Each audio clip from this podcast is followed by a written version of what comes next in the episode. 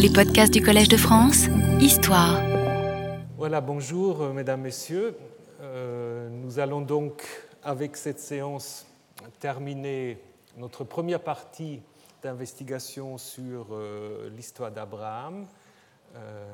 évidemment, nous n'avons pas pu voir tout. C'est pour cela qu'il y aura une suite donc,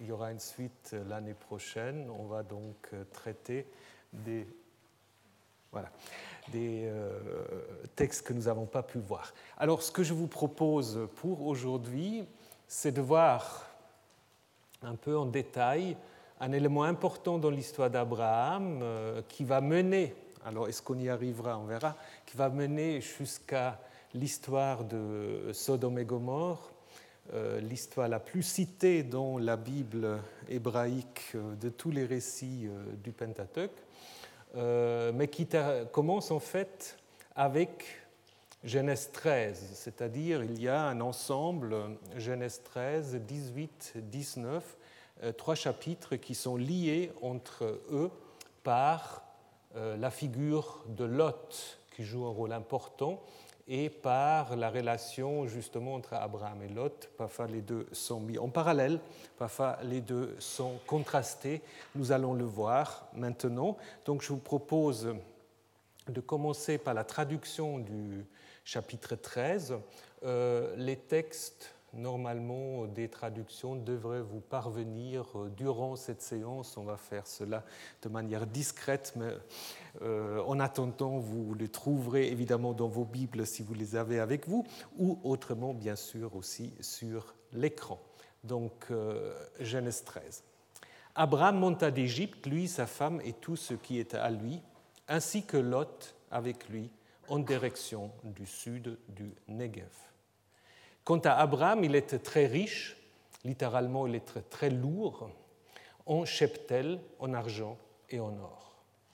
Il alla étape par étape depuis le Negev jusqu'à Bethel, jusqu'au lieu où était sa tente au début, entre Bethel et Haï. Au lieu de l'autel qu'il avait fait là-bas au commencement. Abraham invoqua là le nom de Yahvé. Quant à Lot, qui alla avec Abraham, lui aussi avait du petit et du gros bétail et des tentes. Et la terre ne le supportait pas pour qu'ils demeurent ensemble. En effet, leur possession était grande. Ils ne pouvaient demeurer ensemble, avec une particularité que ici, le verbe est au masculin, alors que le mot hébreu eretz est un mot féminin. Ce soit une erreur de scribe, ce qui arrive quand même, ou alors euh, on a en effet voulu euh, masculiniser la terre pour pas évoquer l'idée d'une terre nourrice, mais ça c'est la spéculation, je pense c'est plutôt une erreur de scribe.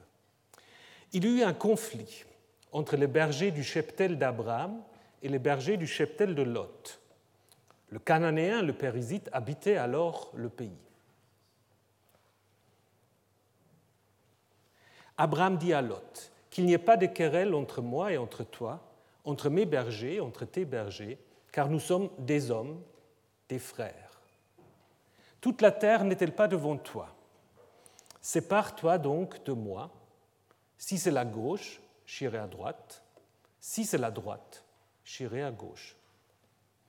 L'autre leva les yeux et vit tout le district. En fait, le mot le plus proche en français, ce serait de traduire par arrondissement. Arrondissement, évidemment, a maintenant un terme, est devenu un terme très administratif, mais il y a bien la racine ronde, puisque le mot hébreu kikar, c'est bien ce qui est rond, donc il y a une sorte de cercle.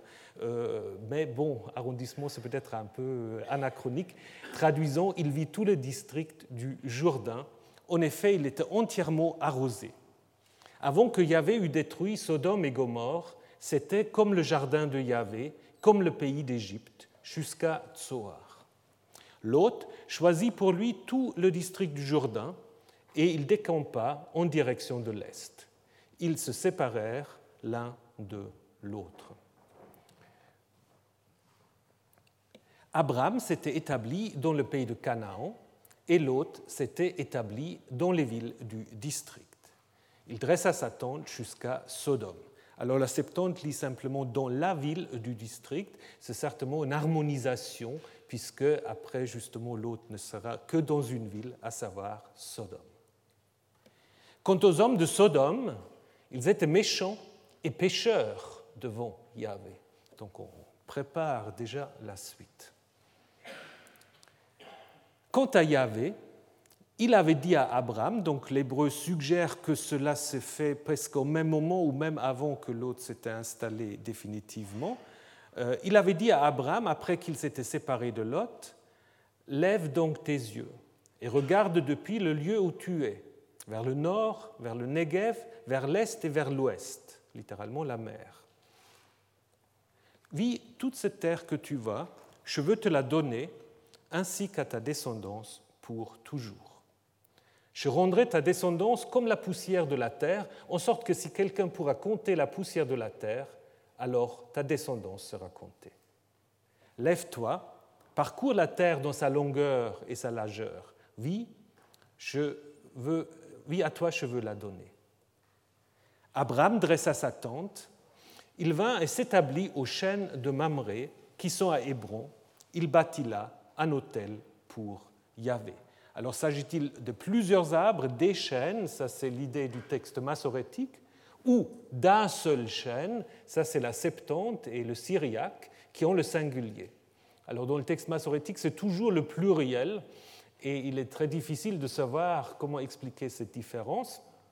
On pourrait imaginer que peut-être le singulier est quand même originel s'il y avait une sorte d'arbre sacré qui euh, était vénéré à Hébron et que plus tard, cette idée aura un peu gêné les massorettes qui auraient donc vocalisé plutôt les chênes, donc ça fait tout un groupe d'arbres, ça les rend peut-être un peu moins sacrés. Donc il est possible que là, la Septante et le Syriaque euh, nous, ont en fait conservé la leçon la plus ancienne. Voilà, donc avant que nous allons dans le détail de ce récit, un petit rappel, donc l'hôte, nous l'avons déjà rencontré. Nous l'avons déjà rencontré euh, dans l'introduction sacerdotale de l'histoire d'Abraham, où il est présenté comme étant le neveu d'Abraham, donc le fils de Haran, qui est donc fils de Terah et en même temps le frère d'Abraham. Et selon la version sacerdotale, euh, donc euh, il part avec Abraham de Haran pour le pays de Canaan. Et ensuite vient dans notre chapitre où on va relater une séparation avec Abraham, donc on suppose alors, selon le verset 1, que l'autre avait été aussi en Égypte. Alors que l'histoire, si vous vous souvenez, l'histoire euh, d'Abraham en Égypte, l'autre n'était pas mentionné, contrairement à l'apocryphe de la Genèse qui, évidemment, avait fait intervenir Lot aussi dans cette histoire. Donc ce chapitre 13 se termine avec l'installation de Lot à Sodome et l'installation de Abraham à Mamré.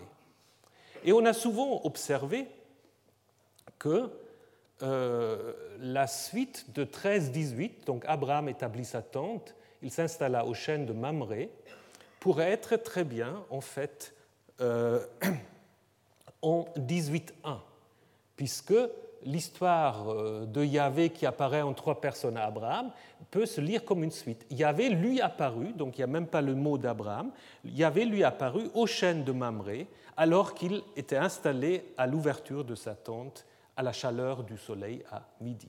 Donc c'est pour cela euh, Gunkel avait dit qu'il y avait un petit ensemble, ce qu'il avait appelé le Abraham Lot Sagenkranz, le, le petit ensemble de légendes d'Abraham et Lot, où 13 était suivi directement du chapitre 18. Il s'installe à Mamré et voilà ce qui arrive, Yahvé lui apparaît là-bas.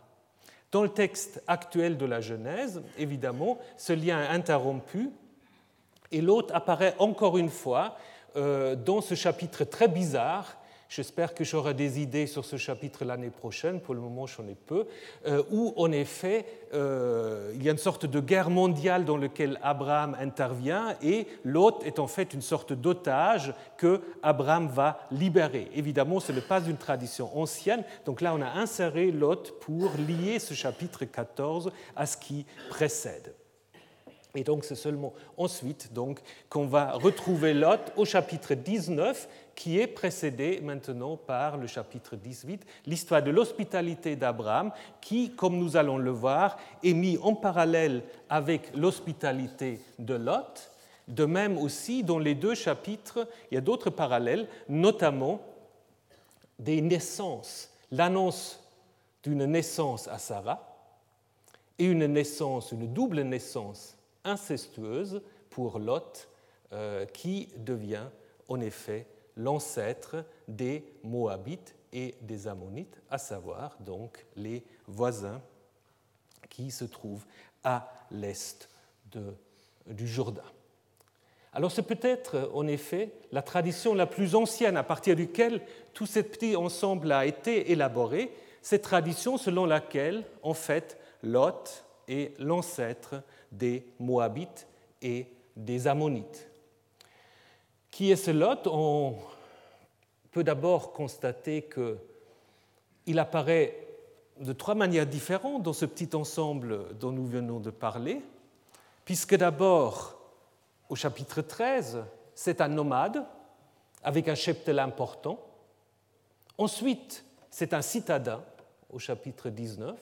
Et à la fin du chapitre 19, si vous connaissez l'histoire, euh, elle n'est pas très populaire, euh, il habite dans des cavernes, c'est un homme de caverne, et c'est là où il va en effet euh, engendrer ses deux fils. Donc, vous voyez, apparemment, il y a des traditions différentes autour de, de ce personnage. Mais je pense ce que ce qui est reçu de la tradition, c'est cette idée qu'il est l'ancêtre des Moabites et des Ammonites. Euh, par exemple, dans euh, le début du livre du Deutéronome, où Moïse récapitule les histoires euh, de la conquête de la Transjordanie, il dit qu'il était interdit par Yahvé de occuper le territoire des Moabites et des Ammonites euh, je ne te donnerai rien en possession dans son pays, dans le pays de Moab ou dans le pays des fils d'Amon, car c'est au fils de Lot que je l'ai donné en possession. Donc ça c'est assez intéressant parce que vous ne trouvez pas cela dans l'histoire de la Genèse. Hein? Donc une idée que comme Yahvé a donné euh, le pays promis, alors euh, comme il faut l'appeler Canaan, en mettant en possession aux descendants d'Abraham, Moab et Ammon, en parallèle, sont donnés en possession aux descendants de Lot. Donc une sorte de mise en parallèle entre le droit des Ammonites et des Moabites d'habiter dans leur pays et les droits pour les descendants d'Abraham d'habiter dans leur pays. Donc là, en effet, c'est une vision plutôt positive des descendants de Lot, ils ont le droit d'habiter dans leur pays et Israël n'a pas le droit de l'occuper. Par contre, vous avez des textes beaucoup plus hostiles en Deutéronome 23 où il est dit jamais un Moabite ou un Ammonite ne entrera dans l'assemblée euh, de Yahvé jusqu'à la dixième génération, donc jusqu'à presque toujours, ou aussi le psaume 83 qui en fait compare les fils de Lot aux Assyriens, donc, qui ont en effet euh, menacé euh, Israël.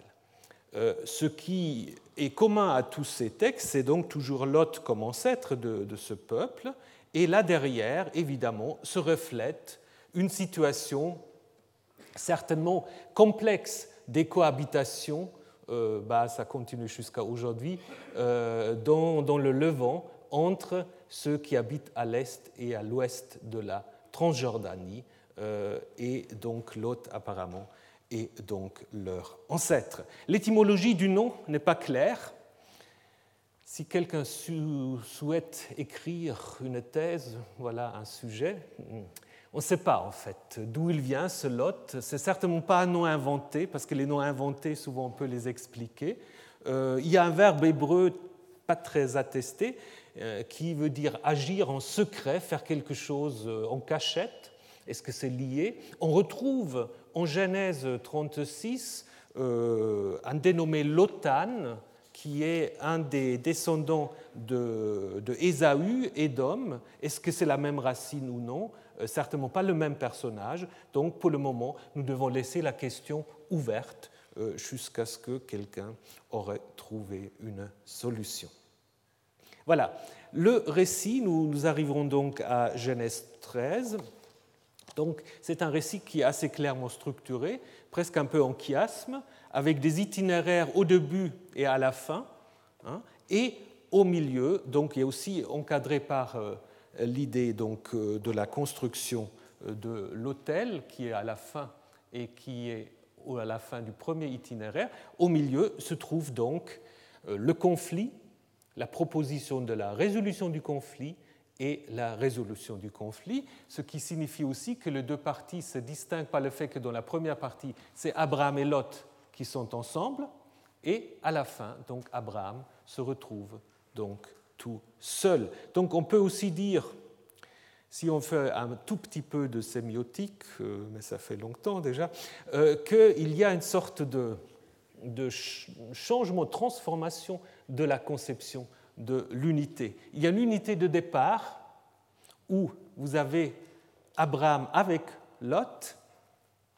Il y a une négation de cette unité avec des verbes qui disaient ne pouvaient vivre ensemble. Il y a la querelle, il y a conflit, et donc il y a une division séparée, gauche, droite, choisir, donc tout cela fait partie de l'idée de la séparation, et finalement l'idée d'une nouvelle unité en Abraham, puisque lorsque Lot s'est établi ailleurs, euh, Abraham reçoit l'ordre de regarder aux quatre points cardinaux, au nord, au sud, à l'est, à l'ouest, et donc l'idée que tout le pays sera donné à Abraham. Donc il y a une sorte de transformation du concept euh, d'unité, une nouvelle totalité qui se construit autour de la figure d'Abraham. Euh, Lot a disparu provisoirement de la scène pour revenir ensuite au chapitre 19.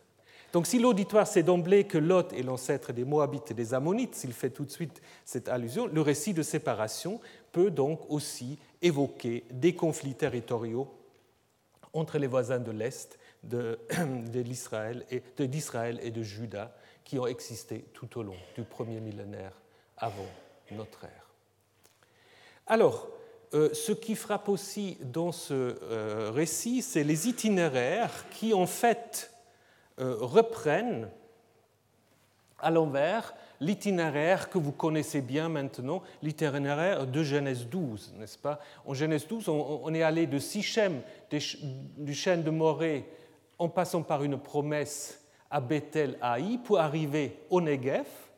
Hein, et ensuite, donc, euh, en 13, on part du Negev, on s'arrête à Bethelaï, euh, de nouveau autel invocation de Yahvé, de nouveau à la suite de la séparation, un discours de Yahvé avec maintenant pas seulement la promesse du pays, mais cette promesse reste pas seulement dans, dans l'avenir, il y a quelque chose qui va se réaliser maintenant, le don du pays, et au lieu de Sichem, donc du nord, on passe au sud, puisque Abraham va s'installer. De nouveau, on trouve les chaînes, aux chaînes, mais pas de Sichem, mais de Hébron.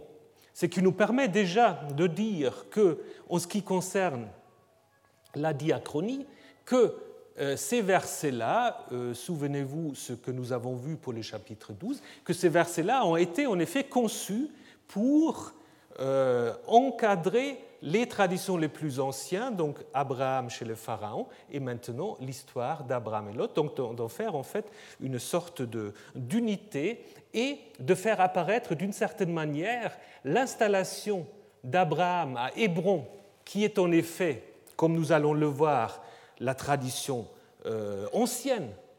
Euh, Abraham, où est-ce qu'on a raconté les histoires d'Abraham? À Hébron, n'est-ce pas? Mais par euh, cette rédaction, l'installation d'Abraham à Hébron apparaît comme une sorte de résultat d'un long parcours qui, en fait, concerne l'ensemble d'Israël et de Juda du nord jusqu'au sud. Donc, ces versets-là, euh, certainement, font partie de la rédaction. On peut aussi euh, encore observé que d'autres versets ne font pas partie du récit euh, primitif. D'abord, on peut voir que les deux versets qui présentent Abraham et Lot sont maintenant séparés par cet itinéraire. Hein. Par contre, si vous lisez à la suite, ben, vous avez le début de l'histoire ancienne, c'est-à-dire on présente les deux protagonistes. Abraham, il était très riche, et puis Lot, qui alla avec Abraham, il était aussi très riche. Donc les deux, en fait, sont riches, et c'est à partir de cela que va en effet euh, se poser le problème dans la suite. À la fin, nous avons cette promesse du euh, pays et de la descendance. Là aussi, on peut remarquer quelque chose, si vous vous souvenez, un peu étonnant. Il y a d'abord la promesse du pays à Abraham et à sa descendance, l'histoire de la descendance, et à la fin, de nouveau, un ordre à Abraham, alors que Dieu lui a déjà promis le pays, de nouveau un ordre, parcours le pays du nord au sud, et puis c'est à toi que je le donne. Donc il y a une sorte de redoublement euh, de la promesse. Euh, en fait, on peut se poser la question si euh, cet ordre de parcourir le pays, si ça n'appartient pas à un autre niveau, donc au moment de la formation, au niveau de la formation du récit, ça peut être en effet une couche plus ancienne. On a aussi observé, et puis on va retrouver maintenant nos nos rédacteurs ou nos auteurs sacerdotaux que la remarque plus générale, le pays ne pouvait pas les supporter parce qu'ils étaient riches, ce verset 6, en effet, interrompt la richesse, la, notice de la richesse et la querelle qui va en suivre. Idem pour une partie des versets 11 et 12 qui euh, sont mal placés et qui, euh, dans le contexte actuel, posent aussi un certain problème. Parce qu'on va déjà dire qu'Abraham habita euh, dans le pays de Canaan, alors qu'il va s'installer seulement à la fin à Mamré.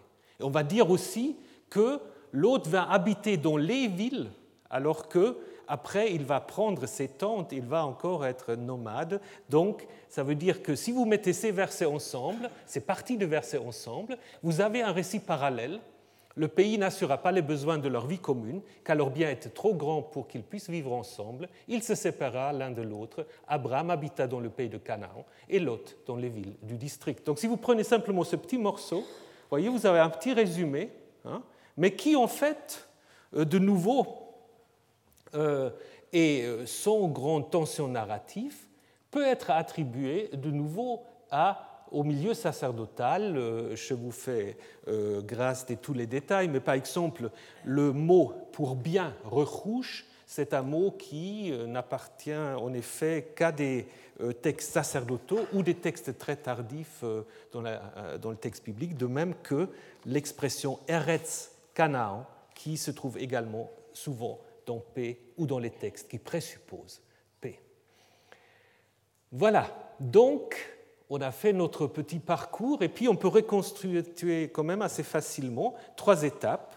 Le récit primitif, euh, qui est un récit de séparation, de conflit et de séparation. Une rédaction qui veut introduire ou qui veut encadrer ce récit avec un itinéraire pour le lier en fait euh, aux textes sacerdotaux. Et finalement, les textes sacerdotaux qui à l'origine étaient indépendants, comme nous l'avons vu avec le verset 6 la, deuxième partie de 11 et 12. Voilà. Maintenant, euh, regardons comment sont présentés en fait Abraham et Lot. Les deux sont riches. Abraham est lourd, littéralement. Cette lourdeur, c'est le même mot que vous avez au début de l'histoire de la famine, où je ne sais pas si vous vous souvenez, on disait que la famine pesait lourdement dans le pays. Donc maintenant, c'est Abraham qui est lourd, plus la famine. Par contre, ce qui est un peu étonnant, c'est la mention de l'or et de l'argent. D'abord, ce n'est pas une richesse de nomade.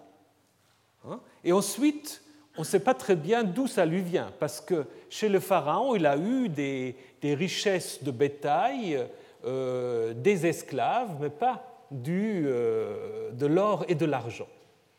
Alors, est-ce que c'est simplement une prolepse pour préparer euh, l'auditoire à l'histoire de l'Exode puisque nous avons déjà vu les allusions multiples à l'Exode. En effet, euh, trois fois dans l'histoire de l'Exode, on va dire que les Israélites, lorsqu'ils sortent d'Égypte, vont amener de l'or et de l'argent qu'ils ont euh, dérobé, récupéré des Égyptiens. Hein, donc probablement c'est déjà en vision. L'exode d'Abraham d'Égypte, hein, une sorte d'anti-exode comme nous l'avons vu, euh, prépare d'une certaine manière ou fait allusion au, grand exode qui va venir dans l'histoire de Moïse. Il est très clair que si on regarde euh, la description d'Abraham et Lot, pour le moment, les deux sont décrits comme des nomades ou des semi-nomades qui se trouvent en fait, qui vivent à la frange des villes, hein, qui sont en contact avec les villes, mais qui se méfient aussi de la ville. Et toute l'histoire de Sodome va aussi montrer que ce n'est pas une chose facile pour un nomade de se mêler trop proche des affaires des citadins. Hein, il y a une grande méfiance dans toute l'histoire patriarcale euh, en ce qui concerne la ville. La ville est très mal vue.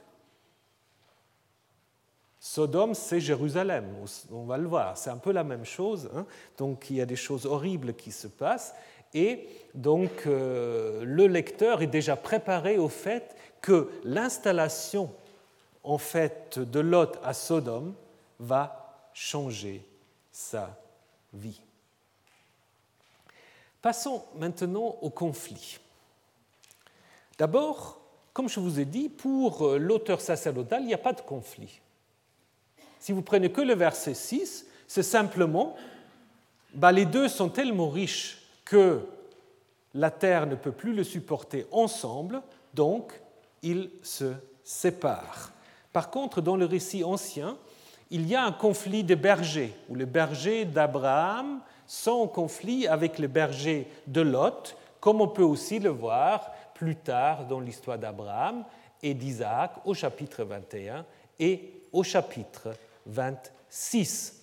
Donc euh, ce conflit est bien noté, mais on a l'impression que ce conflit finalement n'intéresse pas tellement le narrateur, parce que comme on l'a souvent observé, euh, on ne donne pas des détails sur le conflit. Contrairement, vous pouvez comparer avec Genèse 26 ou Genèse 21, rien n'est décrit dans le détail. Simplement, on constate qu'il y a conflit. Donc, ce qui intéresse en fait le narrateur, le point central, ce n'est pas la querelle, mais plutôt le comportement d'Abraham face à cette situation de conflit et la résolution du conflit. Par contre, euh, la réaction d'Abraham dans le texte actuel ne suit pas immédiatement. Il y a d'abord une interruption un peu curieuse. On dit le Cananéen et le Périsite habitaient alors dans le pays. D'où est-ce qu'ils viennent? C'est un peu étonnant cette notice. Euh, donc, euh, par cette notice qui sans doute due à un rédacteur, qui reprend d'ailleurs euh, Genèse 12, 7, où on avait seulement le Cananéen était alors dans le pays. Et maintenant, le Cananéen se redoublait. Il y a le Cananéen et le Périsite. N'allez pas chercher à identifier les Périsites. Euh, il y a beaucoup de textes qui ont été écrits là-dessus. Euh, ce n'est pas un terme ethnique périsite, c'est une construction savante avec une racine en fait qui rappelle un mot euh, pour, qui est utilisé pour des villages sans fortification. Le cananéen, c'est le citadin d'une certaine manière, le périsite, c'est celui qui habite la campagne. Donc comme Abraham et Lot, dont un va devenir citadin, cananéen, périsite, c'est un peu le miroir d'une certaine manière, et c'est une manière aussi de faire remarquer que même si Abraham et Lot vont se séparer, Abraham n'est pas seul dans ce pays il y aura bien d'autres avec lesquels il va falloir aussi euh, s'arranger. Et c'est donc seulement après cette euh, interruption, qui ne fonctionnait peut-être pas dans le texte ancien, qu'Abraham prend la parole et dit à Lot, nous sommes des frères. C'est étonnant euh, ou pas, parce que dans la généalogie sacerdotale, Abraham est l'oncle de Lot, donc il est son oncle, Lot son neveu. Alors est-ce que ce texte ancien, ce qui est tout à fait possible, ignore euh, cette construction généalogique Nous sommes des frères. Alors soit on le prend dans un sens tout à fait biologique, que pour l'auteur ces deux étaient vraiment des frères, ou on le prend dans un sens beaucoup plus large, comme on le dit encore aujourd'hui. Souvent en Orient, mon frère, n'est-ce pas? Donc ce n'est pas forcément une indication biologique mais ils sont mis d'une certaine manière à égalité dans le discours d'Abraham qui dit Nous sommes des frères. Donc euh, il faut en effet non pas s'arranger par euh, l'hierarchie, mais autrement. Et c'est Abraham qui fait la proposition euh, si tu vas à gauche, je vais à droite. Si tu vas à droite, je vais à gauche. Qu'est-ce que ça signifie gauche et droite? Ça signifie nord-sud en fait, hein, avec une orientation. Donc là, le mot orienté prend tout son sens. Orient, l'est, n'est-ce pas? Si vous êtes posé vis-à-vis de l'est, la gauche c'est le nord et la droite c'est le sud. D'ailleurs, on connaît à Marie euh, des tribus, deux grandes tribus, ceux qui suivent le cours de M. Durand ont certainement entendu parler, les benjaminites ou les binyaminites, les fils de la droite, et les bin simalites, les fils de la gauche. Hein? C'est probablement la même idée. Apparemment, ça rappelle ou ça garde le mémoire d'une séparation d'une tribu qui était devenue trop importante et donc on s'est séparé en se répartissant le territoire donc, euh, de cette manière. Et donc, du coup, peut-être parce qu'on ne savait plus comment s'appeler après, euh, personne ne voulait garder peut-être le nom ancien, donc on est devenu le fils de la gauche et le fils de la droite. Donc apparemment là derrière une, euh, une coutume bien attestée. La proposition d'Abraham, c'est presque une sorte de contre-programme par rapport à un psaume que vous connaissez peut-être, euh, comme il est beau et agréable, c'est le psaume 103, comme il est beau et agréable euh, que les frères Achim habitent ensemble, Yashav et Yachad. ça, ceux qui connaissent un peu des, chants Hinematov ou Manaim, ça vous le connaissez peut-être. Donc euh, ce psaume est pris ici au contraire, puisque justement il n'est pas bon ici que les frères habitent ensemble, il faut qu'ils se séparent et Abraham laisse en fait le choix à Lot qui lui choisit donc le Kikar, l'arrondissement dont je vous ai déjà dit, ce qui signifie apparemment toute la région autour euh, donc euh, de la mer morte jusqu'à Jéricho certainement, euh, alors pourquoi on a eu l'idée d'un cercle? Peut-être en s'imaginant les choses un peu autour de la mer morte, on a choisi ce terme. On ne sait pas très bien l'étendue exacte de, cette idée, mais c'est certainement la vallée du Jourdain,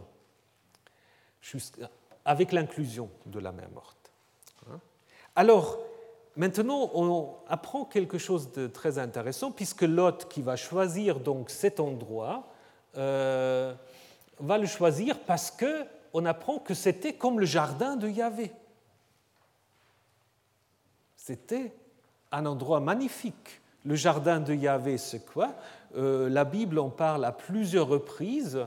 Euh, dans un oracle de salut euh, qui annonce en fait la réhabilitation après la destruction de Jérusalem.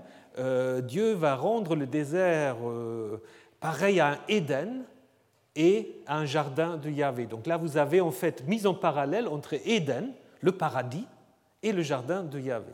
Donc le jardin de Yahvé, c'est en fait le paradis. Comme le dit aussi Ézéchiel 28, tu étais en Éden, donc là on parle à ce homme primordial qui est en effet euh, appelé là, dans le jardin de Dieu. Et finalement, et ça c'est intéressant, en Ézéchiel 31, c'est le pharaon qui est comparé à un grand, un grand arbre. On dit qu'il dépasse même les cèdres du jardin de Dieu, qui ne l'égalent pas. Aucun arbre dans le jardin de Dieu ne lui était comparable en beauté. Donc qu'est-ce qu'on peut apprendre en regardant ces textes? Ben, Apparemment, il y a cette euh, tradition que Yahvé avait son jardin, euh, comment dire, son jardin privatif euh, qui, qui, lui appartenait, et dans lequel, en Genèse 2, il va installer en fait Adam. Et on compare cette région avec le jardin de Yahvé. Je peux vous montrer à quoi correspond le paradis. Voilà, ça correspond à cela en fait. Euh, le paradis ou le jardin de Yahvé, c'est une reprise euh, d'un concept royal. En fait, les rois assyriens et babyloniens se faisaient faire des jardins privatifs avec des plantations, avec une irrigation, avec des canaux, et donc où ils avaient eux seuls accès et ceux qu'ils voulaient bien y admettre, donc euh, ses conseillers ou ses maîtresses, mais pas le peuple. Et donc l'idée d'Éden ou du jardin de Dieu est tout à fait euh, comparable à, cette idée. Donc là, vous avez en effet euh, euh, donc un relief qui vient du, palais d'Assurbanipal et qui montre en effet ces jardins avec donc une végétation surtout forestière, avec des arbres, avec des canaux. Et c'est ainsi apparemment qu'on s'est imaginé la région autour de la mer morte que Lot va choisir. On va le comparer au jardin de Yahvé et à l'Égypte. Donc ça montre aussi que l'Égypte, en fait, euh, avait cette réputation d'être en effet un pays presque paradisiaque. Euh, vous l'avez aussi dans, cet oracle qui est adressé au pharaon, en fait, euh, qui est encore plus remarquable que le jardin de Dieu. Et l'hôte va choisir donc évidemment cette région. Qu'est-ce que ça nous apprend? Donc cette installation de Lot euh, aux alentours donc, de la mer morte, euh, évidemment, euh, si on regarde ça aujourd'hui, ou déjà à l'époque du, narrateur, ça ne fait pas très jardin de Dieu, ça ne fait pas très paradisiaque, ça fait plutôt le contraire. Et donc là aussi, on voit déjà une des fonctions, c'est aussi une fonction étiologique, c'est-à-dire on se posait la question, on s'est posé la question, mais comment cet endroit qui n'est pas très éloigné euh, de Jéricho, l'oasis de Jéricho, qui est paradisiaque, n'est-ce pas? Mais si vous passez de Jéricho à la mer morte, et vous voyez l'absence de toute végétation, un paysage totalement bizarre, euh, saline où il n'y a rien, il n'y a pas de poisson, il n'y a rien du tout, aucune vie, aucune trace de vie, donc on va se poser la question, mais d'où ça vient? Et donc, tout l'idée qu'à l'origine, ce n'était pas comme ça. À l'origine, c'était autrement. À l'origine, c'était comme un Jéricho. À l'origine, c'était paradisiaque. Et le fait qu'aujourd'hui, ça ressemble à cela, à une dévastation, à l'absence vraiment de tout vie, c'est pire que le désert. Dans le désert, il y a toujours des traces de vie. Là, il n'y a aucune trace de vie. Donc tout cela est lié à une intervention divine et cela va être relaté en Genèse 19. Donc vous avez aussi dans cette histoire cet intérêt à expliquer euh, cette euh, région peu, euh, peu agréable autour de la mer morte en imaginant que justement c'est le résultat d'une intervention divine, ce n'est pas quelque chose qui a été là depuis toujours. Voilà. Et donc la rédaction a donc fait suivre l'installation euh, de Lot dans la région de la mer Morte par deux promesses qui reprennent en fait qui reprennent les promesses de Genèse 12 avec l'importance d'abord du voir, hein, vois tout le pays que tu vois, et ensuite la combiner avec euh, la promesse de la descendance qui se trouve également en euh, Genèse 12. Mais maintenant, il y a quelque chose qui vient en plus. Il y a quelque chose qui vient en plus parce qu'en Genèse 12, le pays n'était donné qu'à la descendance d'Abraham. Maintenant, le pays est donné à toi et à ta descendance. Et cela est même encore renforcé par le verset 17, qui est peut-être le verset le plus ancien dans ces promesses, parcourt tout le pays. C'est peut-être même, certains ont fait un lien avec euh, une coutume attestée dans le droit romain, où en fait on appelle ça le ambitus, on parcourt un pays pour dire qu'on en prend possession. Hein. Et donc ça veut dire en fait qu'il ne faut pas lire les promesses faites à Abraham, comme on le fait souvent, comme quelque chose qui va se réaliser bien, bien plus tard, quand les, euh, quand les Israélites reviennent de l'exil, etc. Non, c'est quelque chose qui se réalise au moment où Abraham est dans le pays.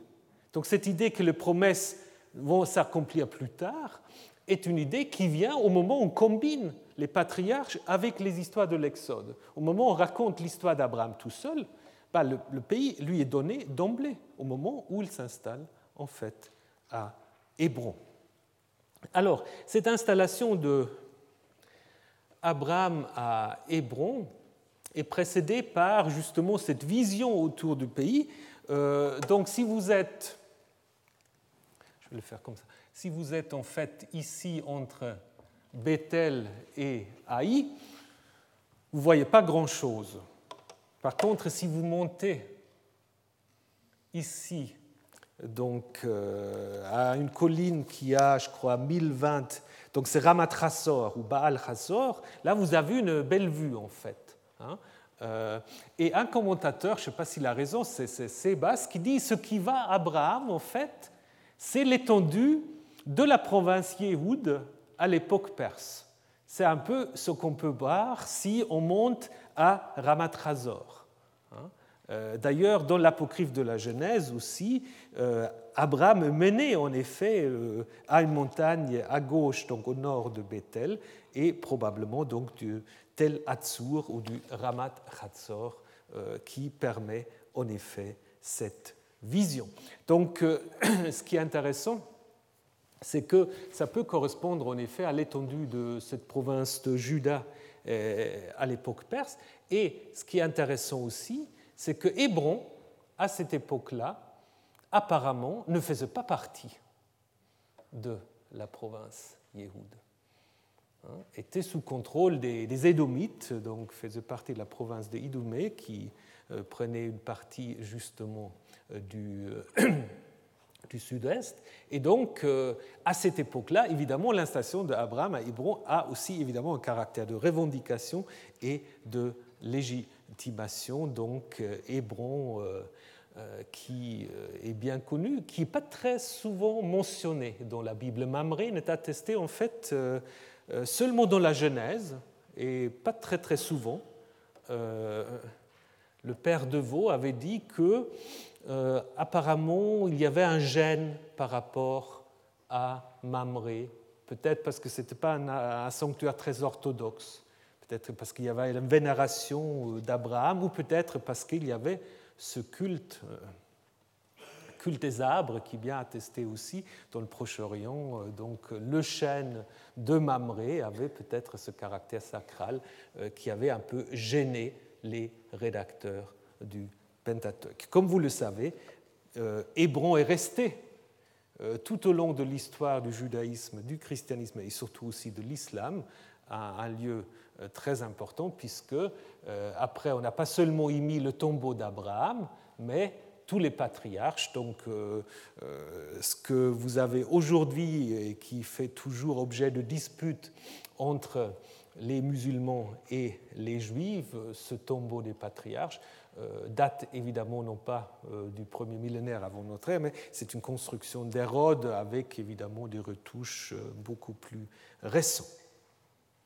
Donc ce premier texte n'est pas un texte qui se suffit à lui-même.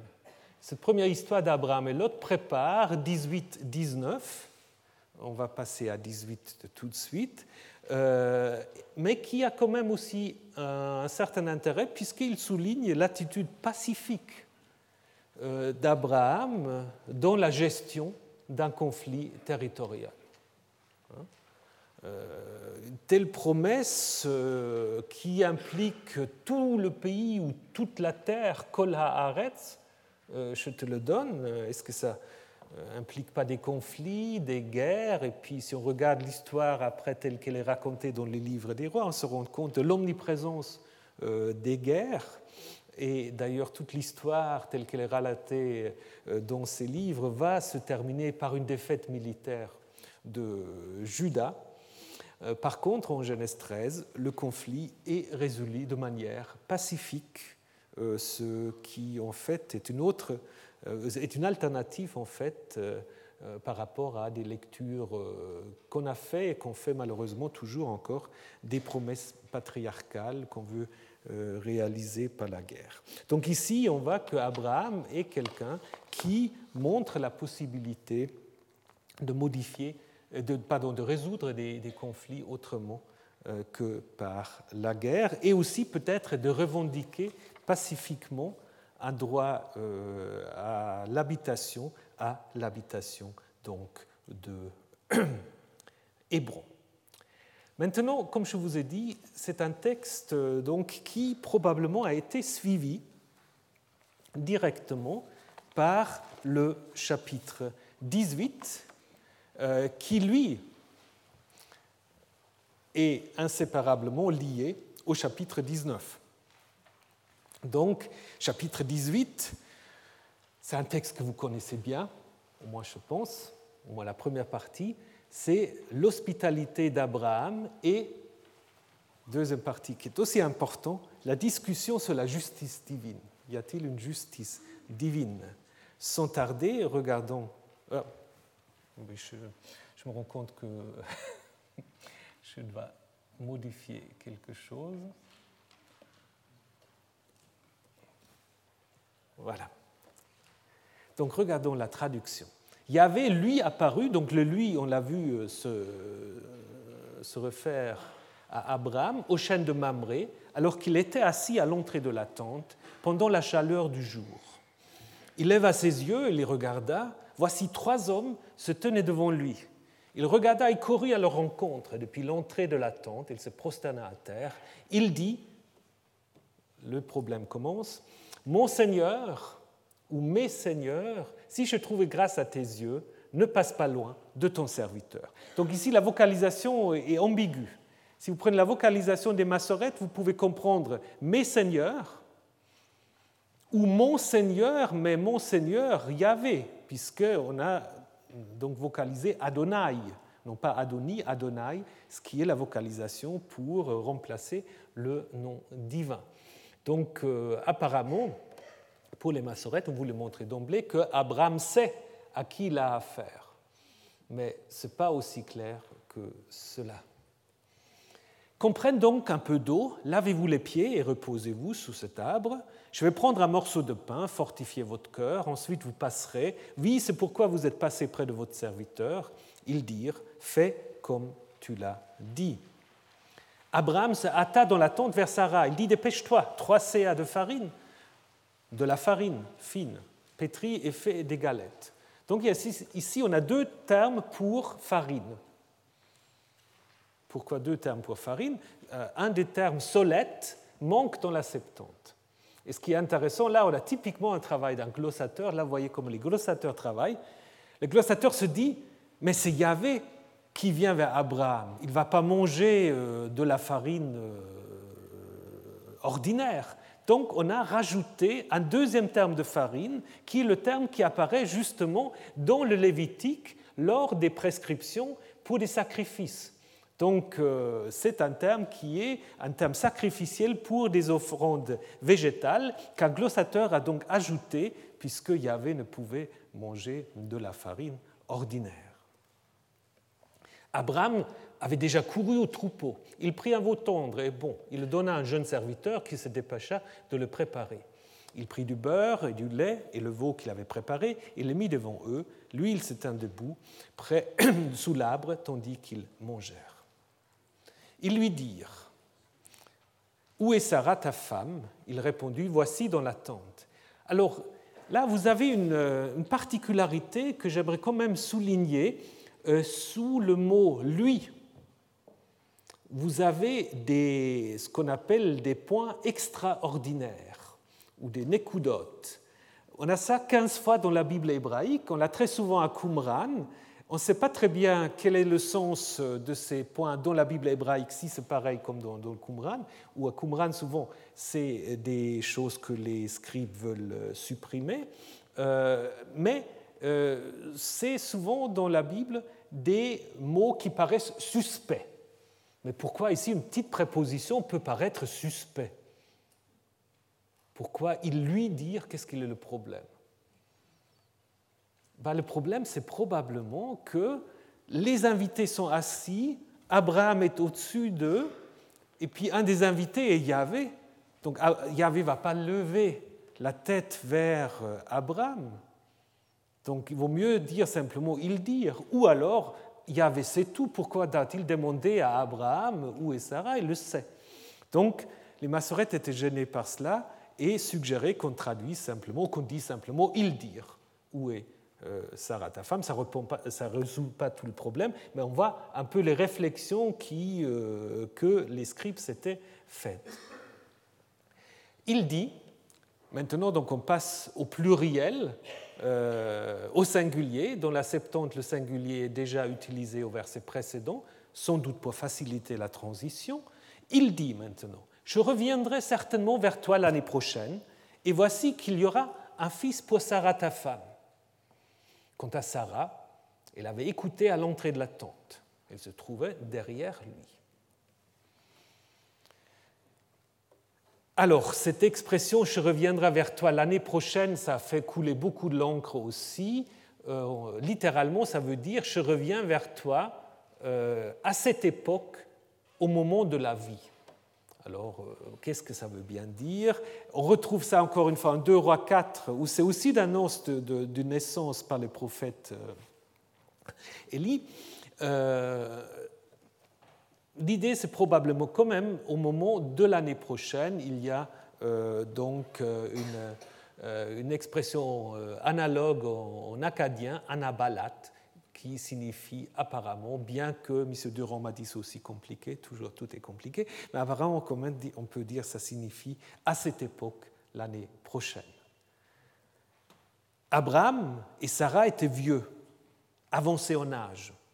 Sarah n'avait plus ses règles. Sarari en elle-même, après que je suis usé, aurais-je du désir érotique? Et mon Seigneur, il est bien vieux. Avait dit à Abraham, pourquoi Sarah a-t-elle ri de cette manière? Enfanterai-je vraiment alors que je suis vieille? Une chose serait-elle trop merveilleuse pour Yahvé?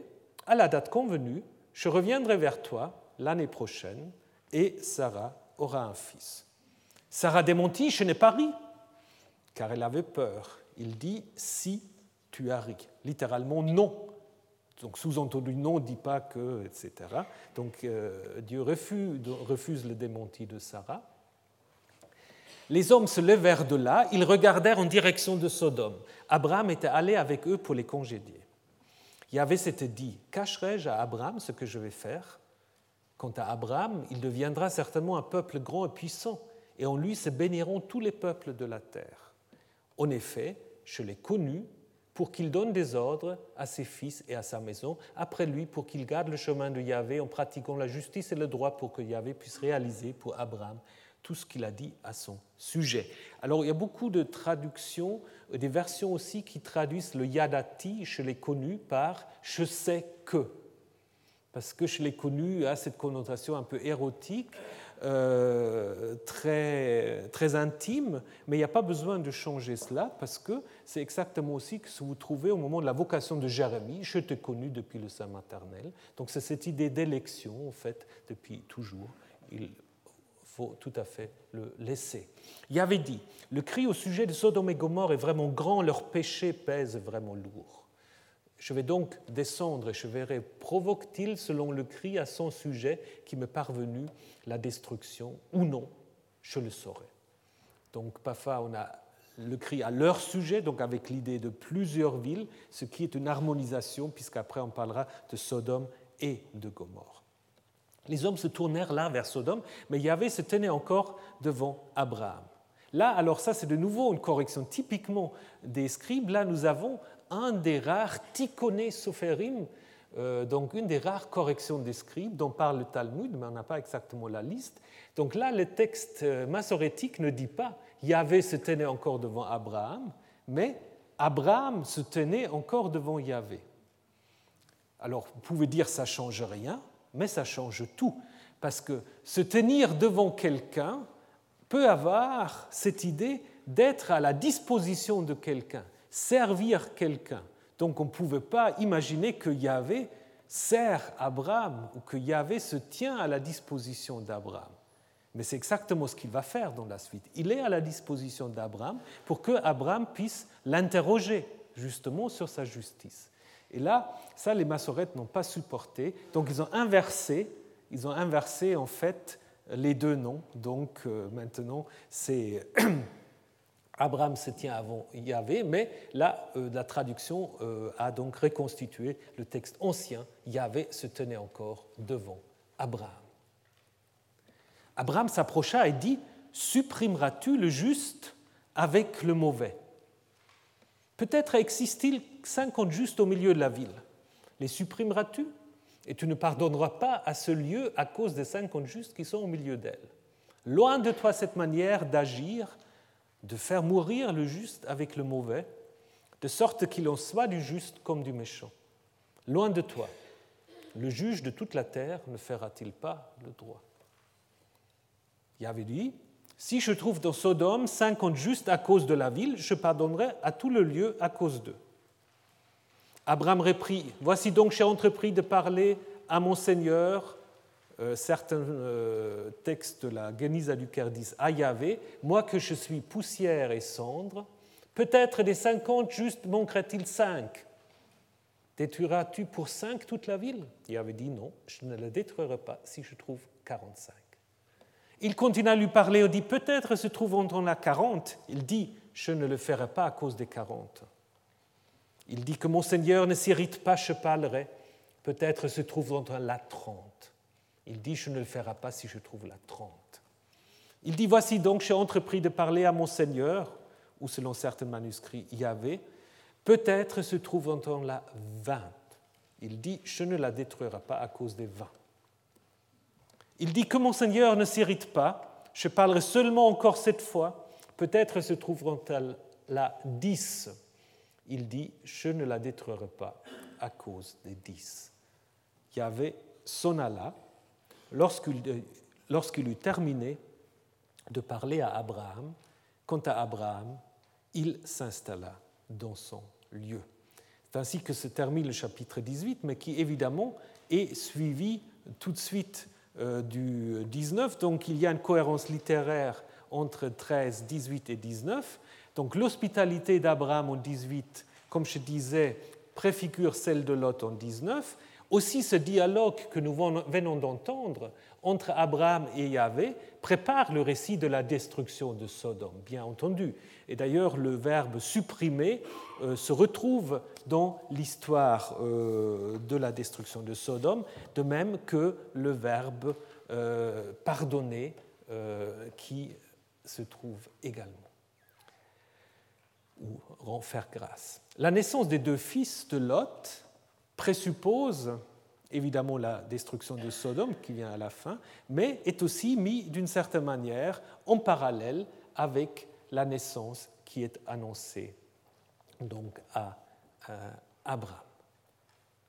Donc si nous prenons maintenant le chapitre 18 pour lui tout seul, euh, on peut voir que le chapitre 18 euh, introduit d'une certaine manière euh, le jugement sur Sodome, euh, avec l'annonce d'une naissance qui se retrouve tout à la fin du chapitre 19, avec les questions d'Abraham sur la destruction de Sodome, euh, à quoi correspond en fait, après le récit de la destruction, l'arrivée d'Abraham qui va de ses propres yeux ce qui est arrivé en fait à Sodome. Et plus précisément, pour euh, la première partie de Genèse 18, euh, on peut euh, donc trouver la structure suivante. D'abord, nous avons un titre. Hein. nous avons un titre euh, qui donne tout de suite une information au lecteur, information en fait que Abraham ne sait pas encore. C'est Yahvé qui apparaît à Abraham, parce que le lecteur va d'abord être en effet un tout petit peu intrigué. Il y a trois personnes, après on parle d'une personne, mais là on dit tout de suite, vous inquiétez pas, c'est Yahvé. Donc c'est sans doute, euh, on va le voir, un rédacteur qui le fait. Euh, ensuite, donc après le titre, la première partie est en effet encadrée par l'arrivée et le départ des visiteurs, et ensuite par deux grandes parties, par l'hospitalité d'Abraham, où c'est Abraham qui a le rôle actif, c'est lui qui, mène tout, et ensuite la deuxième partie qui est donc la promesse donc, euh, du ou des visiteurs, promesse de naissance, et un déplacement de l'intérêt d'Abraham vers Sarah, qui se trouve à la fin, avec son rire qui annonce évidemment, comme vous le savez, le nom de Isaac. On y reviendra. Donc, il y a un grand problème dans ce texte, si vous lisez attentivement, c'est le changement constant entre singulier et pluriel.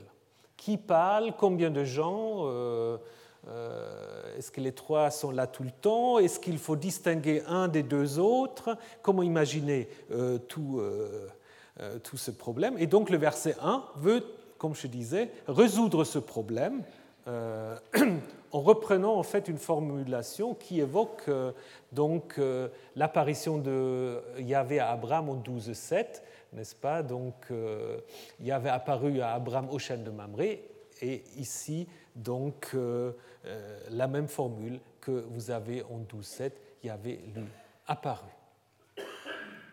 Donc ça, c'est certainement euh, dû à un rédacteur qui, en effet, qu'est-ce qu'il veut faire? Il veut tout de suite, évidemment, rassurer l'auditoire, qui peut être un peu étonné, mais c'est aussi pour libérer l'auditoire pour dire maintenant, vous pouvez vous concentrer non plus sur cette question, qu'est-ce que c'est ces trois personnes, maintenant allez vous concentrer au comportement euh, d'Abraham, n'est-ce pas?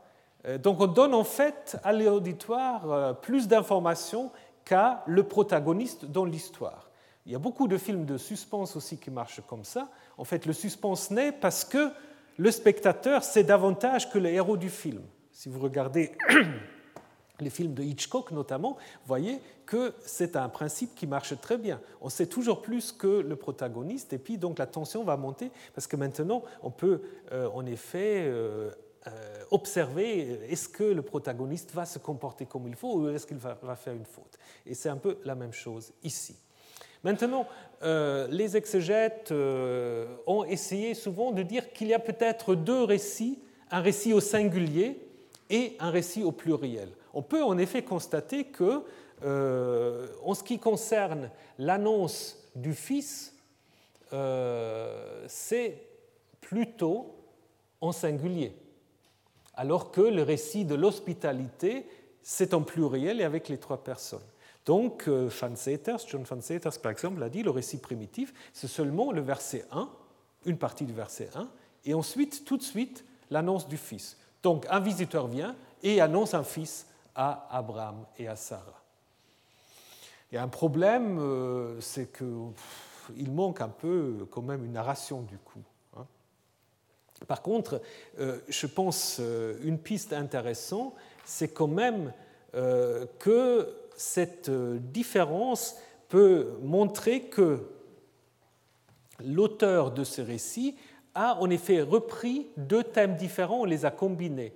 Donc, si vous voulez, la différence, elle ne se situe pas forcément euh, au niveau de la distinction entre deux couches littéraires, mais dans la combinaison de deux motifs différents, comme nous allons le voir, une tradition de la visite de trois divinités incognito, ça c'est un thème, euh, je vais vous montrer quelques parallèles, et puis l'autre thème, la tradition de l'oracle de naissance délivré par un messager ou une seule personne. Nous avons vu cela euh, quand nous avons regardé le texte de Genèse 16 euh, l'oracle de naissance délivré à Hagar, où je vous ai montré que c'est en effet un thème euh, qui est euh, lié à un oracle de salut prononcé par le prêtre ou un autre personnage habilité.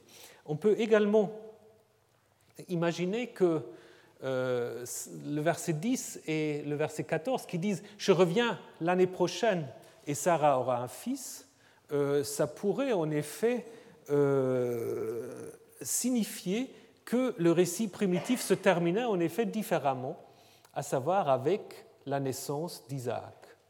Hein? Maintenant, le, euh, le, lecteur doit attendre jusqu'au chapitre 21 où nous avons mais justement une version sacerdotale de, cette, euh, euh, de, ce récit. Donc on peut imaginer que le récit ancien a été tronqué pour pouvoir conserver le récit sacerdotal et qu'on aura eu en parallèle le récit de la naissance d'Isaac et le récit de la naissance des Moabites et des Ammonites, mais évidemment impossible de reconstituer cette finale. Regardons encore quelques détails après euh, le titre, vous avez cet encadrement. C'est vraiment sur le plan de la narration, c'est un petit chef-d'œuvre, ce, passage-là, surtout en hébreu, c'est magnifique, où vous avez euh, toujours en fait ces oppositions, ces encadrements. Au début, c'est Abraham qui est assis et les trois hommes qui sont debout euh, devant lui à la fin de l'épisode, c'est Abraham qui se tient debout et c'est les trois visiteurs qui mangent, d'autant plus que le verset 2b et 6 à 7 qui insiste sur la hâte d'Abraham, il court, il dit dépêche-toi, fais vite, donc tout se fait dans, dans la précipitation la plus grande. Au milieu, il y a ce discours qui parle de la sérénité. Reposez-vous, installez-vous, lavez-vous, etc. Donc il y a là aussi cette opposition et qui évidemment est accompagné par euh, euh, donc, euh, cette grande minimisation du, repas, je vais vous offrir un morceau de pain, et puis finalement on voit que c'est quand même un copieux repas de bédouin. 3 CA, selon Flavius Joseph, ça fait 12 litres, donc ça fait quand même pas mal de choses, du veau, du lait, du caillé, ce qui n'est pas sans évoquer en fait un texte ougaritique où euh, le roi Danel, Daniel, accueille euh, le dieu forgeron Kotar Kazis. Donc là, il sait à qui il a affaire, mais qu'il dit à sa femme Écoute, prépare un agneau avec de la farine, nourris, abreuve le dieu, serre-le. Donc c'est un peu la même chose. Et euh, donc ce texte fait partie de cette tradition de la visite des dieux auprès des hommes pour tester leur hospitalité. Donc, c'est à la fin de cette première partie, il va y avoir un changement, euh, puisque dès le verset 9, l'intérêt va se déplacer d'Abraham vers Sarah. Euh, cette deuxième partie est introduite par une question inhabituelle. Où est ta femme? C'est une question qu'on ne pose pas. Ben non, la femme, euh, la femme, elle fait la cuisine, elle ne sort pas euh, euh, de son domaine. Euh, c'est donc une question inhabituelle qui concerne Sarah, mais qui est encore adressée à Abraham. Ensuite, au verset 11, Abraham et Sarah sont mentionnés ensemble. Au verset 12, c'est Sarah seule qui réagit, mais en cachette par son rire. Ensuite, au verset 13, c'est Yahvé qui réagit à ce rire, mais d'abord en s'adressant à Abraham. Et c'est seulement à la fin, au verset 15, que Yahvé et Sarah se trouvent en dialogue. Hein. Donc on voit vraiment que sur le plan narratif, il y a ce déplacement vers un dialogue Yahvé et Sarah qui semble avoir quitté contre toute coutume sa tente. Il y a aussi un autre déplacement, c'est la révélation successive de l'identité des visiteurs, bien que, évidemment, ça reste toujours un peu mystérieux. Au verset 9, on a encore le pluriel, ils dire, Ensuite, on a un il sans que les il soit précisé. Il dit. Ensuite, au verset 13, Yahvé parle à Abraham, mais c'est le narrateur qui le sait, mais pas encore Abraham. Et seulement au verset 14, où Yahvé parle de lui-même à la troisième personne, est-ce qu'il y a quelque chose de trop merveilleux à Yahvé? Ben Maintenant, Abraham sait à qui il a affaire. Donc bien que le narrateur ne résolve pas vraiment le problème du lien entre Yahvé et les trois hommes, il montre par ce procédé que le vrai initiateur de la promesse, c'est bel et bien Yahvé.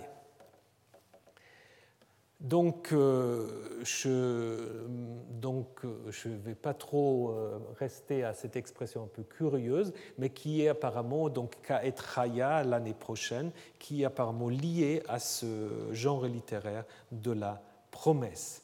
Ce qui est intéressant, c'est la, euh, la réaction de Sarah D'abord, euh, le narrateur interrompt le lien narratif entre 10 et 12 en mentionnant encore une fois le grand âge de, euh, Sarah. C'était assez intéressant parce qu'il ne dit pas, contrairement à ce que disait en Genèse 11 l'auteur sacerdotal, il ne dit pas que Sarah est stérile.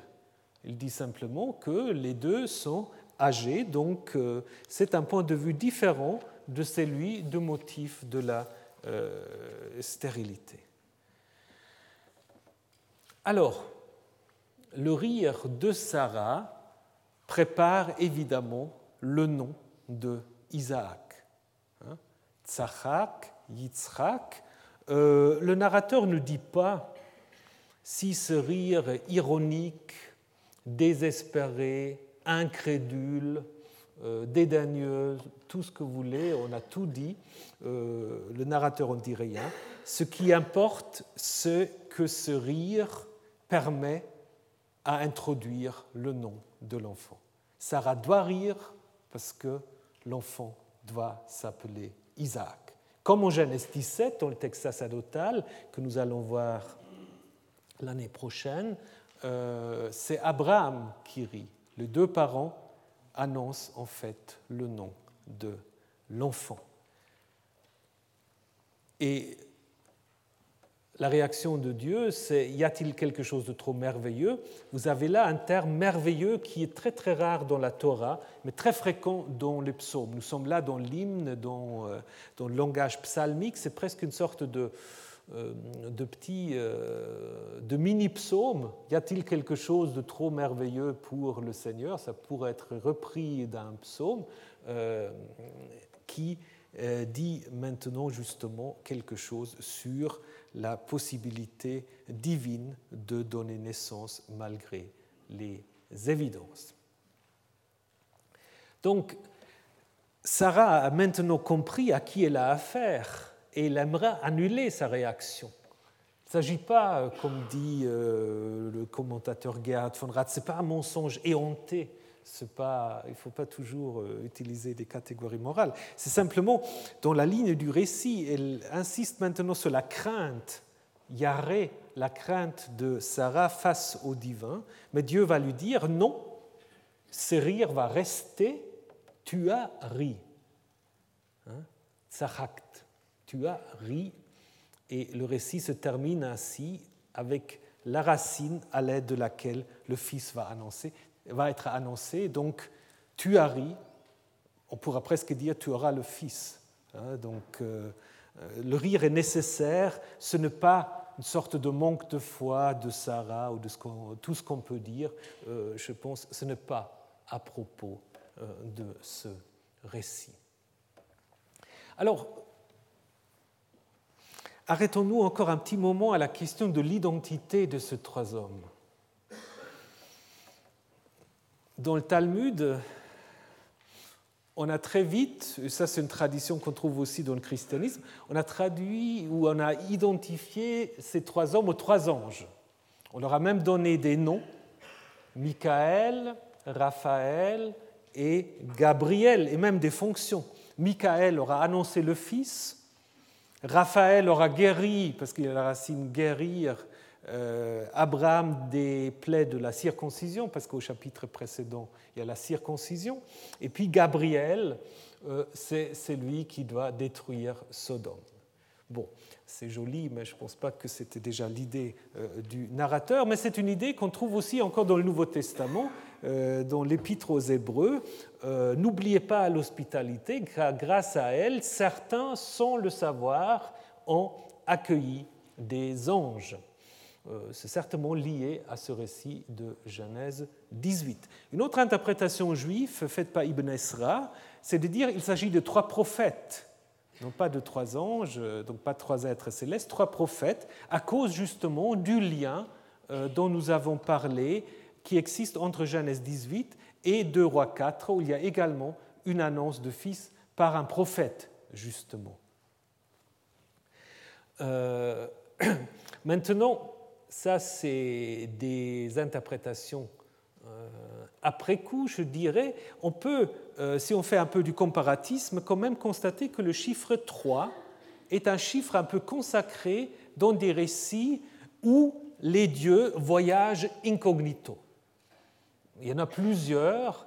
Euh, je vous ai euh, choisi un qui se trouve dans les fastes d'Ovide, euh, qui est quand même assez intéressant, donc un texte qui date du début de l'ère chrétienne, de l'an 15, je crois, mais qui évidemment se base sur des traditions plus anciennes de la mythologie grecque romanisée. et puis on peut lire dans, dans cette histoire Jupiter et son frère. Euh, donc euh, voyager de conserve, ainsi que Mercure, euh, donc, etc. Ils arrivent donc chez un vieillard nommé Irie, possesseur d'un bout de terrain, qui les aperçut alors qu'ils se tenaient debout devant sa petite cabane et leur parla ainsi La route est longue, il ne reste plus gré de temps avant la nuit. Pour les autres, ma porte est grande ouverte. Donc il y a aussi cette idée de l'hospitalité. Euh, Samine répond à ses paroles, il renouvelle son invitation, ils acceptent son offre, mais cachent leur divinité. Ils entrent sous le toit du vieillard, il offre du vin rouge, le dieu des mers, c'est un buveur, reçoit la première coupe. Dès qu'il eut vidé, donne à boire, dit-il maintenant, c'est le tour de Jupiter. Au nom de Jupiter, le vieillard a pâli parce qu'il comprend à qui il a affaire. Quand il serait assis, il immole le bœuf qui labourait son pauvre champ, il le fait rôtir à grand feu. Jupiter parla ainsi Si tu as quelque désir, exprime-le. Tu auras tout ce que tu voudras. Le paisible vieillard répondit J'avais une femme chérie, amourable de ma première jeunesse. Vous demandez où elle est maintenant Une urne renferme ses cendres. Je lui ai fait un serment Tu seras, et je dis, ma seule épouse. Je l'ai dit et je tiens parole. Mais en fait, j'ai un souhait qui contredit mon serment. Sans être époux, je voudrais être père. Tous l'approuvèrent, tous se mirent debout près de la peau du bœuf. La pudeur veut qu'on taise la suite. Puis ils recouvrirent de terre la peau humectée. Dix mois passèrent, un enfant était né. Alors c'est quand même très intéressant parce qu'il euh, y a aussi l'idée de la récompense d'une hospitalité avec une naissance, ici par l'insémination de la terre-mère par les dieux, et donc naissance d'un fils, d'un fils euh, unique, euh, impossible à obtenir, et néanmoins obtenu grâce aux dieux. Donc on peut imaginer que l'auteur reprend un peu ce thème de la visite des trois divinités et qui le yavise d'une certaine manière en identifiant les trois à Yahvé. Mais on peut peut-être aller un peu plus loin encore. Ça, c'est une hypothèse que je vous fais, qui se trouve nulle part, donc euh, c'est un peu une idée que, que j'aimerais tester. Euh, on est frappé quand on regarde trois textes dans la Bible, au nombre 13, en Josué 15, en Juge 1, on trouve trois fois l'idée qu'il y avait trois seigneurs à Hébron. Les trois seigneurs de Hébron. Mais qui sont ces trois seigneurs? On n'en sait rien. Il faudrait aller voir les détails. Ils s'appellent Sheshai, Achiman, Talmai. Est-ce que c'est des, ancêtres mythiques euh, Qui sait? Et curieusement aussi, même encore en Genèse 14, Abraham a trois alliés à Hébron. Donc il y a un lien entre Hébron et ce chiffre 3. Donc, est-ce que euh, cette idée qu'il y a trois personnes qui arrivent chez Abraham à Hébron en Genèse 18, est-ce que ce n'est pas simplement euh, la reprise d'une tradition ancienne, non yaviste, de trois, ancêtres divinisés à Hébron qu'on veut maintenant identifier voilà une idée euh, que, je vous livre, euh, qui évidemment euh, devrait être un peu renforcée parce qu'on ne s'intéresse pas beaucoup à cette question des trois seigneurs de Hébron, mais ça pourrait être peut-être la clé pour comprendre en fait Genèse 18. Voilà, quelques remarques encore, si vous permettez, sur la deuxième partie, la discussion entre Yahvé et Abraham. Hein. Cette discussion est introduite par euh, le départ. Abraham accompagne ses, visiteurs et elle a en effet euh, deux grands parties. Euh, d'abord, il y a deux monologues de Yahvé où Abraham ne parle pas du tout. Et ensuite, il y a ce dialogue sur le nombre de justes entre Abraham et Yahvé. Le tout est encadré par le fait que, au début, au verset 16, Abraham halach, donc va avec, euh, euh, les, invités qui retournent, et puis à la fin, Abraham chave, Abraham retourne à son lieu, euh, donc ça fait l'encadrement, et ça tient ensemble deux parties qui, peut-être à l'origine, n'étaient pas toujours liées, parce qu'on peut en effet observer qu'il y a là aussi des tensions. Euh, le verset 17, cacherai-je à Abraham ce que je vais faire?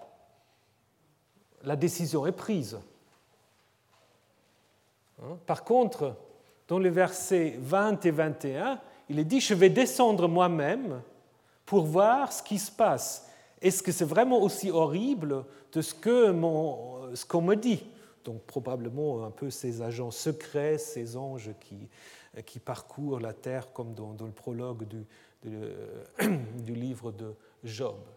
Donc, on pourrait en effet imaginer que derrière les versets 20 et 22, la première partie, il y a une tradition plus ancienne d'une enquête divine euh, pour voir si vraiment euh, il faut détruire la ville, alors que euh, ce texte a été ensuite élargi à l'époque plus récente, probablement à l'époque perse, pour justement euh, poser une grande question.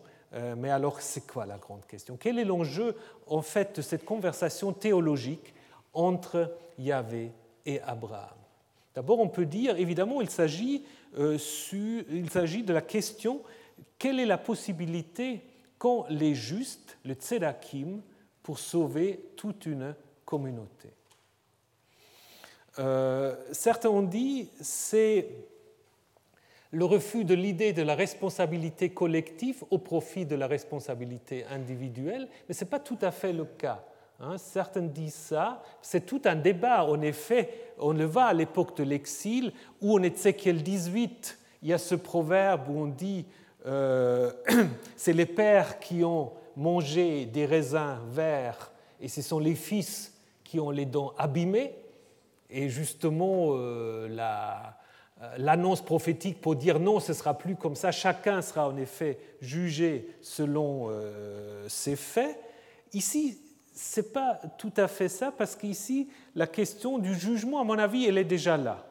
Le jugement est présupposé. La question, c'est simplement euh, quelle est ou quelle sera la possibilité d'un certain nombre de gens d'éviter un jugement. Hein.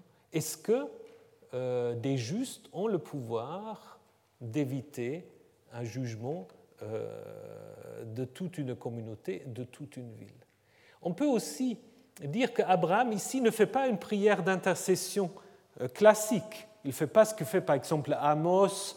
il ne dit pas Aie pitié de Sodome. Il accepte d'une certaine manière quand même l'idée qu'il y a un lien entre les, actions et la rétribution de ces actions, mais donc c'est plutôt une réflexion sur le jugement divin, est-ce qu'il est juste ou non, et cela, évidemment, comme nous allons le voir, est provoqué par euh, la destruction de Sodome qui, après la destruction de Jérusalem en 587, a certainement été lu aussi comme une sorte de parabole pour la destruction de Jérusalem.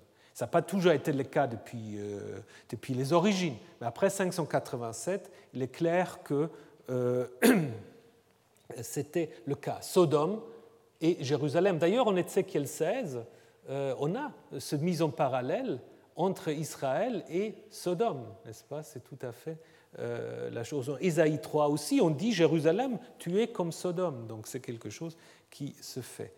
Euh, donc, euh, comme le dit Ehud Ben Sui dans un article, apparemment les rédacteurs de ce texte veulent modifier une théologie populaire en Genèse 19 de la destruction. Sur le plan de la narration, Abraham cherche à persuader Yahvé, euh, donc de ne pas détruire la ville s'il y a un certain nombre de justes. Et sur le plan euh, donc de la narration, le rédacteur, et sur le plan de la lecture ou de, de la communication, le rédacteur veut persuader l'auditoire de ses idées théologiques.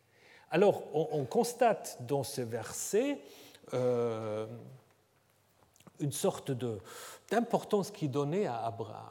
D'abord, euh, Abraham est un précurseur des prophètes. Il est initié dans les, prophètes, euh, dans, les projets divins. Est-ce que je vais cacher à Abraham ce que je vais faire? Ça rappelle euh, le livre d'Amos où il est dit Yahvé ne fait rien sans l'avoir révélé à ses serviteurs, les prophètes. Hein, Abraham doit devenir un très grand peuple. On reprend un vocabulaire qu'on trouve déjà au début de Genèse 12. Mais surtout, ce qui est intéressant, c'est qu'on va dire au verset 19, euh, Abraham, en fait, devient une sorte de précurseur de Moïse. Abraham doit enseigner la loi pour les générations à venir, avant même que cette loi soit donnée puisque la loi bah, elle va être donnée sous Moïse. Mais ici, Abraham déjà va faire ce qui est dit en Deutéronome 6, transmettre à euh, toutes euh, ces générations après lui la loi. Donc c'est une sorte de deutéronomisation de la figure de euh, Abraham qui est un précurseur de Moïse, mais qui est aussi un précurseur de Jérémie, avec cette expression je l'ai connue, et qui est donc en fait le paradigme de l'instructeur de la loi, qui est en effet celui qui doit enseigner la loi et le chemin ou les chemins du Seigneur, donc euh, expression qu'on trouve seulement ici dans toute la Torah, mais qui devient un terme très important euh, pour exprimer la piété à l'époque perse et surtout à l'époque hellénistique. Voilà ce qui était l'idée donc de la, de la rédaction récente, alors que dans la version ancienne, euh, dans la version ancienne, c'est cette idée qu'il y avait, un peu comme en Genèse 11, va descendre en fait pour voir ce qui se passe, pour vérifier une plainte qui est montée vers lui, euh, c'est aussi quelque chose qu'on trouve au début de l'Exode, où la plainte des fils d'Israël est montée vers Yahvé. Ici, si la plainte, alors on ne sait pas trop de qui, de ceux qui souffrent alors euh, du comportement de cette ville, qui est montée vers Yahvé. Donc l'idée que Yahvé va descendre et regarder ne serait pas euh, un, élément d'un récit ancien, comme disent par exemple Sébas et d'autres, mais un correctif pour montrer que Yahvé n'a pas agi arbitrairement, euh, me paraît pas tout à fait logique, puisque euh, c'est justement cette enquête qui est au centre de cette descente. Parce que descendre pour descendre, non, il descend pour faire son enquête, comme c'est le cas en Genèse 11. Maintenant, revenons encore à au, grand débat euh, entre euh, Yahvé et Abraham, qui donc nous provient de cette rédaction de l'époque perse, et où la grande question est en effet, euh, vas-tu vraiment supprimer le juste avec le méchant? Ça, c'est une grande question théologique qui se pose évidemment après la destruction de Jérusalem, euh, qui se pose peut-être déjà après la destruction de Samarie en 722 et qui se trouve justement dans ce verset où on voit vraiment comment Yahvé est à la disposition d'Abraham. C'est un, verset très très étonnant euh, où Abraham vraiment agresse presque Dieu. Loin de toi de faire ainsi, de faire tuer le juste avec le méchant, qu'il sera alors du juste comme du méchant, loin de toi le juge de toute la terre ne ferait-il pas justice? Ça, c'est la grande revendication euh, d'Abraham, euh, grand thème donc de cette deuxième partie de Genèse 18. Donc un thème, comme je vous disais, qui devient en effet virulente à l'époque euh, perse. On va d'ailleurs quelques liens aussi avec le livre de Job, qui pose la même question de la justice divine. Dieu est-il juste hein? Et puis on retrouve des expressions poussière et cendre quelque chose qu'on trouve aussi euh, dans le livre de Job. Donc il y a bien l'idée qu'il y a un lien entre le comportement et les conséquences, mais la question c'est quel est le rôle d'une communauté de justes par rapport à euh, ce jugement?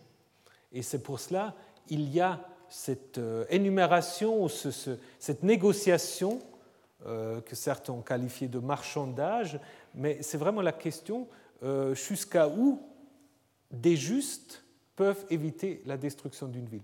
Et ce n'est pas des justes justement individuels, c'est vraiment les justes en tant que collectivité, c'est un collectif, ce n'est pas 50 individus, c'est un groupe. Et c'est pour cela, en fait, Abraham, il va s'arrêter euh, d'une certaine manière à 10, parce que 10, comme le montre par exemple le livre de Ruth, c'est le plus petit nombre nécessaire pour constituer un groupe qui représente la communauté. C'est ça l'idée. C'est pour cela qu'il s'arrête à 10. Il faut que ce soit un groupe qui a le pouvoir de représenter, de symboliser, comme le 70 anciens, qui peuvent en effet symboliser le peuple. Ici, on trouve dans des textes plus récents l'idée que c'est 10, et on trouve cette tradition après plus tard dans euh, le judaïsme avec euh, donc l'idée euh, donc, euh, du, minyan, où 10 est le nombre nécessaire euh, pour constituer un culte en communauté, il faut 10 personnes. S'il y a moins de 10, l'idée c'est que chacun prie pour soi-même de manière individuelle. Et donc, sous cet angle, c'est Genèse 19 qui donne donc la réponse à la question ce qui arrive aussi individuellement au juste, n'est-ce pas? Ça, c'est quelque chose que vous avez en Ézéchiel 14. Vous avez trois justes, hein, même si ces trois hommes, Noé, Daniel, Job, euh, se trouvent au milieu de ce pays, eux seuls sauveront leur vie par leur justice, oracle de Yahvé. Donc les justes seront sauvés, et ça introduit aussi la suite, puisque l'autre sera sauvé avec sa famille, avec une partie de sa famille, mais pas les autres, parce qu'il n'y avait pas les dix. Donc là, c'est une, une réflexion euh, donc euh, euh, importante, c'est une sorte de, de théodicée, un essai d'affirmer la justice de Dieu, de montrer que ces jugements ne sont pas arbitraires. ça, c'est évidemment une préoccupation qui se pose après la destruction de Jérusalem. Donc Abraham apparaît ici comme un personnage très deutéronomiste, avec des traits mosaïques, comme Moïse aussi, il discute avec euh, Dieu, il est père donc de droit et de justice, il va presque pousser Yahvé pour qu'il confirme en fait la justice euh, divine. Et en même temps, le texte introduit aussi l'idée d'une communauté, d'une communauté de justes qui peut couvrir le péché des autres. Ça, c'est quelque chose qu'on va retrouvé dans d'autres textes, notamment dans ce qu'on appelle le serviteur souffrant, dans la deuxième partie du livre d'Ésaïe, qui n'est pas à l'origine un individu, c'est une collectivité qui désigne justement la possibilité que certains peuvent avoir une sorte de possibilité de rédemption pour les autres. Voilà, ce n'est pas une fin absolue, c'est la transition vers Genèse 19, mais je vous infligerai plus maintenant Genèse 19. Euh, nous allons le reprendre l'année prochaine, où nous allons terminer le cycle d'Abraham avec des alliances, des guerres et des sacrifices scandaleux. Bah, J'ai eu du plaisir à faire ce cours avec vous et j'espère vous retrouver l'année prochaine ou à d'autres occasions.